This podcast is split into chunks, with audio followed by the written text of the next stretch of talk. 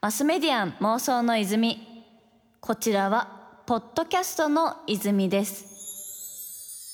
東京 FM から早川ゴミがお届けしています。ここからはゲストさんをお迎えして未来につながる妄想を一緒にしていきたいと思います。それではご挨拶の方お願いいたします。はい小原和弘です。よろしくお願いします。お願いします先週に引き続き2週目の今回ですが、はい、ちょっと別のテーマで未来への妄想の泉を沸かしていきたいと思っております。はい、で早速なんですけどあの先週一番冒頭で話したクラブハウスという新しい音声 SNS について、はい、ちょっと改めて私的にその気になってる部分のお話を聞けたらいいなと思っていて、結構そのクラブハウスしかり結構その最近多くの SNS がすでにフォロワー数がいる人が強い、こう媒体になってきてんじゃないかなって印象を持っていて、クラブハウスってそもそもフォロー数フォロワー数言っていないとちょっとつまらないじゃないですか、はい、その、ね、聞いてくれる人、うん、入ってくれる人が少ないので、うん、なんかそのあたりやっぱもともとフォロワー数多い人もなんかもうどこ行っても行って聞く人いるからいいやんって感じなんですけど、うん、そうじゃない人たちってどういう形でこう新しいソーシャルとかをこう楽しんでいったらいいのかな、まあ、場合によってはそのクラブハウスをどういう形でこう楽しめるのかなみたいな話ってお伺いできますか、いやまさにそれ大事な話でクラブハウスですねあの創業者の方が、まあ、お二人自ら毎週日曜日にタウンホールミーティングって言ってですね、まあ、今週こんなものを新しく追加したよとか、まあ、ユーザーからメールをいただいたものに対して答えていくっていうのがあって。まあ、ちょうど先々週かなのタウンホールミーティングで、はい、まあ、あるまあユーザーがやっぱりこのフォロワー数があるからみんなその中毒になっちゃうんで、これクラブハウスさんがやりたかったことじゃないんじゃないですか？フォロワー数を表示するのやめた方がいいんじゃないですか？ってことを提言したんですね。はい、でそれに対してその創業者の方が「うんすごいいい指摘と思って悩んでる」って言っていて。やっぱクラブハウスとしてはその量を求めるのではなく質だから意味のあるつながりが起こる場所に、まあ、僕はしていきたいと思っているっていう話をしていて、まあ、この話はでも結構ちゃんと使っていくとね、まあ、ある程度フォロー数があった方がいいんだけれども、まあ、むしろフォロー数を追い求めるよりは別のやり方をやった方がクラブハウスってすごくいい空間になるし、まあ、実はそれってその、まあ、パッションエコノミーっていうふうにですね、まあ、このクラブハウスを、はい、はい、パッションエコノミーっていうふうに、まあ、このクラブハウスに投資をしてる、まあ、アンドリーセン・ホルビッツの、まあ、方が、まあ、去年ぐらいから言い出してるんですけれども、うんうん、その新しい、まあ、経済圏の在り方みたいなところにつながってくるんですよね。うんうんうんまあ、あの先週お話ししたようにですねそのクラブハウスの中には自分でフォローを持ってなくてもそのいろんな人がふらって立ち寄りたくなる、まあ、いい偏愛空間を作るとなんかフォローを持った人もなんかあちょっと俺もそういうモードで喋りたいなみたいな時にふらっと寄ってくれたりするんですよね。うんうんうん、でそうするとクラブハウスの面白い設計なのはその最初部屋を建てた人にフォロワーがいなかったら、まあ、見える世界はちっちゃいかもしれないけどそうやって、まあ、フォローを持ってる人がふらりって言ってくれるとその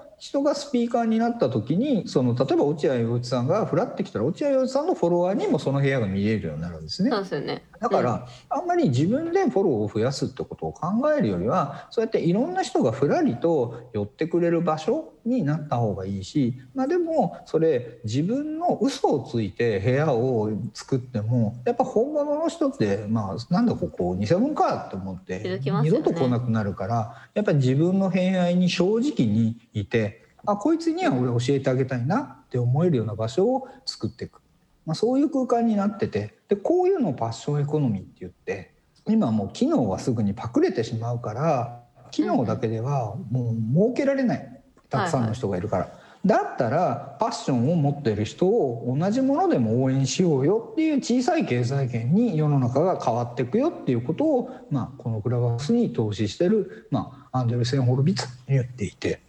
でそういう、まあ、小さい経済圏を作っていくプラットフォームっていう意味で、僕クラブハウスにすごい興味持ってるんですよね。マスメディアン妄想の泉。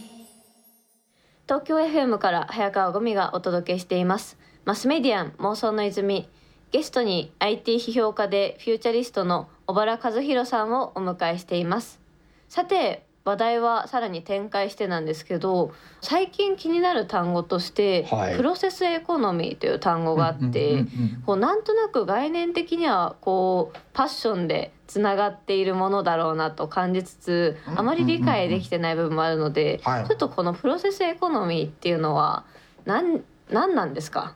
はい。まあ、これはですねあの一言で言っちゃうとプロセスの反対って何かっていうと、まあ、アウトプットまあですよね、うん、要は最後にあるものゴールにあるものに対して、はい、そこまで至るものっていう。は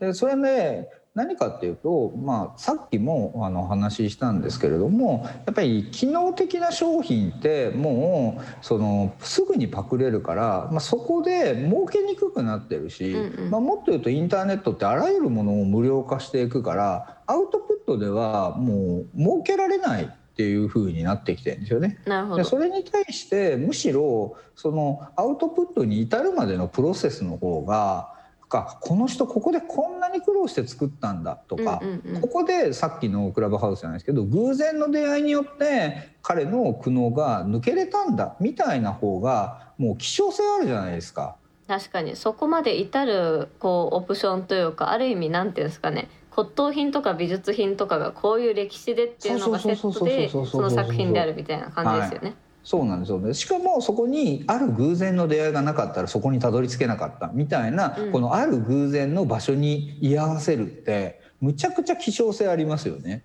ありますね。目撃するというかそうなんですだとしたらむしろアウトプットは無料化になっていく中でプロセス自体でそのもうユーザーさんが喜んでお金を払ってくれる。うん。こういうふうにアウトプットでまあビジネスをするんじゃなくてプロセスでビジネスを作っていくっていうふうに時代が移り変わっていってるよってことを、まあ、連続起業家の件数さんが、まあ、プロセスエコノミーっていうふうに名付けて、で、まあ、今までいろんなことを考えたものがその言葉で振りくるっていうことで、まあ、みんなプロセスエコノミーってこう言い始めてるんですよね。うんうん、なんか結構その思うのがプロセスエコノミーの難しいところって、はい、その当人たちはそのプロセスの重要性を理解していなかったりとかす。るところな気がしていて例えばですけどこう料理人とかあの直近すごい流行ってたなっていうので言うと、うん、オムライス作るのがめちゃくちゃ上手な大阪かなんかのそ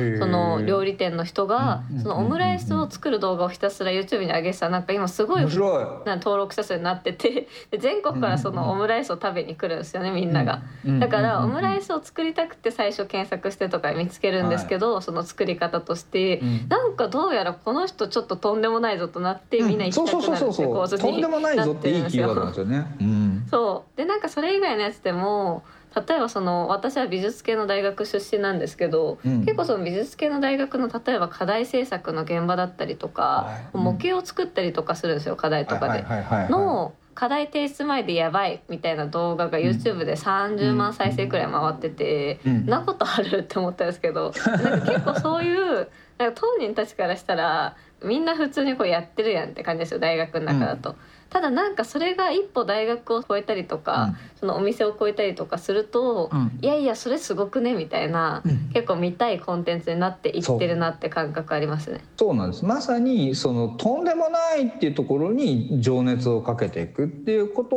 こそがまあ大事になってきててこれもあのやっぱりインフルエンサーってもう消滅するんじゃないかって議論があるんですね。はいはい、まあ、さっきフォロワー数が多い人がすごいって言ってたんですけどでなぜかっていうとそのインフルエンサーの人ってものすごいあのためになる情報をパイ YouTube とか、まあ、インスタグラムとかみんな上げてくださってますよね。でもそのためになる情報ってまあこれまた誰でも出せるようにインターネットの時代ってなってきてるからもう競争方じゃないですかここって。もうね多すぎますよねちょっとね。そうなんですよ。でそうするとむしろそのワットでそのインフルエンスの勝負をするんじゃなくてなんでそのワットにたどり着けたかっていうハウですよね、うんでさっき言ったまさにオムレツっていうものを作る時にあなんでこの人のこのオムレツふわっと滑らかなのかってこういう風な空気の入れ方してるんだとかあ卵の選び方一つこんなに工夫してるんだみたいな。やっぱハウの、まあ、部分にやっぱフォーカスが移ってきてるっていうのが今のインターネットだと思うんですよ。いやそう思いますね。しかもそれによってむしろ多分食べに行った時の味の感じ方とかも違いますしね。そうそうそうそう。だから結局人間って機能を味わってるだけじゃなくてやっぱり感情とか物語の方に、まあ、お金を払う生き物なんですよね。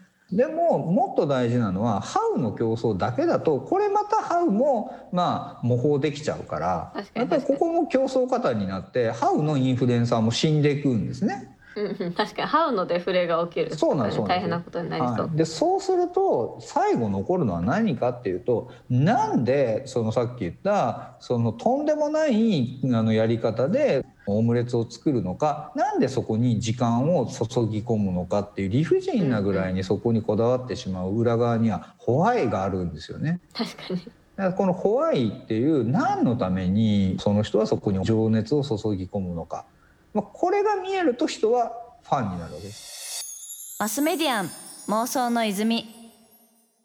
東京 FM から早川ゴミがお届けしています。マスメディアン妄想の泉。ゲストに IT 批評家でフューチャリストの小原和弘さんをお迎えしています。先ほどの話を受けてという感じなんですけど、はい、このプロセスを大事にするというまあ、あり方まあ、ある意味消費の仕方と言ってもいいかもしれないんですけど、はい、なんかこれってその乾けない世代というキーワードにちょっと近いのかなという感じがしていて、この乾けない世代というのもそもそも小原さんあたりからこう、そうですね。乾けない世代というのは、まあ、私と幻冬者の箕輪さんが、まあ、作った、あの、はい。モチベーション革命」という本をですね。3年前に出させていただいたんですけど、うんうん、その編集会議の途中で箕輪さんが思いついた言葉でしかもそれをツイートしてみたらめちゃめちゃ若い方に「分かる!」っていうふうにシェアされて、うん、あじゃあ、まあ、実はそのその本って前は全く別のテーマで本を書こうと思ってたんですけど、まあ、もうその言葉がみんなに染み込んだのであじゃあもうこれ中心にしようってて全部書き直したのが、まあ、モチベーション革命なんですよね。なるほどなるほど。なんかこの改めてちょっと乾けない世代についてお伺いしていきたいのですがこれってどういうことなんですかね？はいまあ一言で言うとですね乾けない世代の逆って乾いた世代なんですよね。でそれって何かっていうとその昭和の人々ってやっぱり世の中にないが溢れてたんですよね。やっぱり昔ってその三種の神器って言ってテレビと洗濯機と車がやっぱ欲しいよねみたいな話だったりとか、まあ、生活の中でやっぱりない不足不安不信みたいなものが溢れてたからやっぱそれをまあトヨタだったりいろんな車のメーカーの方が努力してみんなが車買えるようになったり。まあ、いろんな方々が努力してないを埋めてったわけです。でこれって何かっていうとある種ないっていう乾いてるわけですよね。だからその乾きをその埋めるためにみんなその頑張るっていうのが、まあ、昔のモチベーションの典型的なパターンだったわけです。うん、なんですけれども最近の若い方々ってもう生まれた時からですねあのないものがないんですよね。うんうん、もちろん、まあ、今でもやっぱり困ってらっしゃる方はいらっしゃいますけれども、まあ、結構多くのことがもうすでに家の中にはもう全部家電が揃ってるし、まあ、ちょっとコンビニへ行けば本当に美味しいねもうものが食べれるし、うんうん、そういうふうにないものがないってなってくるとどうなるかっていうと何かを欲しい何かをしたいっていうことの渇きがなくなっていく。だから乾けない世代っていう言い方をしてるんですね。はい、うんうんや結構なんかそれはすごいやっぱ私も分かるなと思った方で、うん、なんか別にそこそこ見せ足りててゲームも安いし、はい、YouTube 無料で見れるしみたいな感じじゃないですか。だからなんか何が欲しいどうしたいって言われても自分の場合そのなんていうんですかね、うん、責任感とか使命感みたいなのがあるから今の仕事につけてると思うんですけど、はい、なんかそれがなければ正直いや何なんだろうなって感じになっちゃう気はするんですよね。そうなんですねだからなのでそのモチベーションの革命の中ではその銀座で美女とドンペリを開けるよりも今の若い人たちはサイゼリアのワインで気の知れた仲間と自分の趣味の話を徹底的に深掘るこっちの方が幸せだっていう言い方をしたんですね。ああ、じゃあそれがある意味クラブハウス的というか。に近いんです実は。はい、うんうんうん、そうなんですそうなんです。でこれは実はセリグマンさんっていうですねあのポジティブ心理学っていう、まあ、学問分野を作った人が、まあ、人間の幸せには5つあるっていう話を言っててですね、うん、これはその何かゴールを求めていく達成っていうものと、うんうん、まあ、さっき言ったなんかまあ美女とまあワインみたいな身体的快楽でも、まあ、この人これがないものが多かった乾いた世代はこの2つを埋めたいっていうのが強かったんですよね。でも今の人たちは残り3つが大事ででそれは何かっていうと、まあ、あの良好な社会的人間関係まあ、要はいい仲間に囲まれてるってやつですね。であともう一つがあの没頭っていうですね、やっぱりなんかコツコツなんか物を掘ってたりとかですね、まあ、さっきのオムレツもそうですよね。なんかいいオムレツ作ろうってやってると、そのいいオムレツを作ろうって頑張ってること自体がなんか楽しくなってくるじゃないですか。そうですねそうですね。で最後が大事で意味合いなんですね。そのやっぱり自分がなんでこの場にいるんだろう、え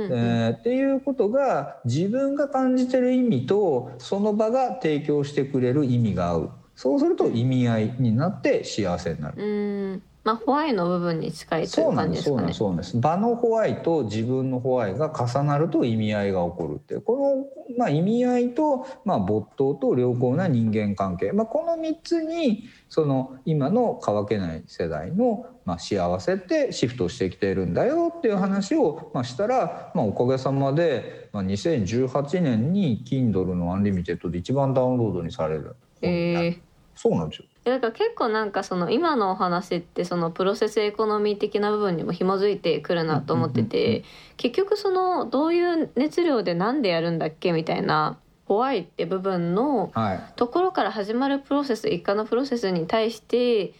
こそこう熱中ができるというかこう集中ができるというかもうアウトプットはデフレ化本当にしていて結局何でも安く買えるしっていう中でもう乾けていない状態ででもそれでも渇望するものってストーリーだったりとかこう映画的なもの心揺さぶるものなんだろうなっていうのでその結果としてこうプロセスエコノミーってものがこう必要になってきてるんだろうなっていうふうに私はすごく感じてますね。そうなんですそうなんです。まさにだからそのテクノロジーによって、まあ、全てがつながっていく中でその今言った世代の変化ですよね、まあ、これが重なるから、まあ、こういうプロセスエコノミーみたいなものだったりパッションエコノミーみたいなものだったり、まあ、そういった交点としてクラブハウスが流行るみたいなことがどんどんどんどん起こっていくのかなっていうふうに思ってるんですよね。マスメディア妄想の泉。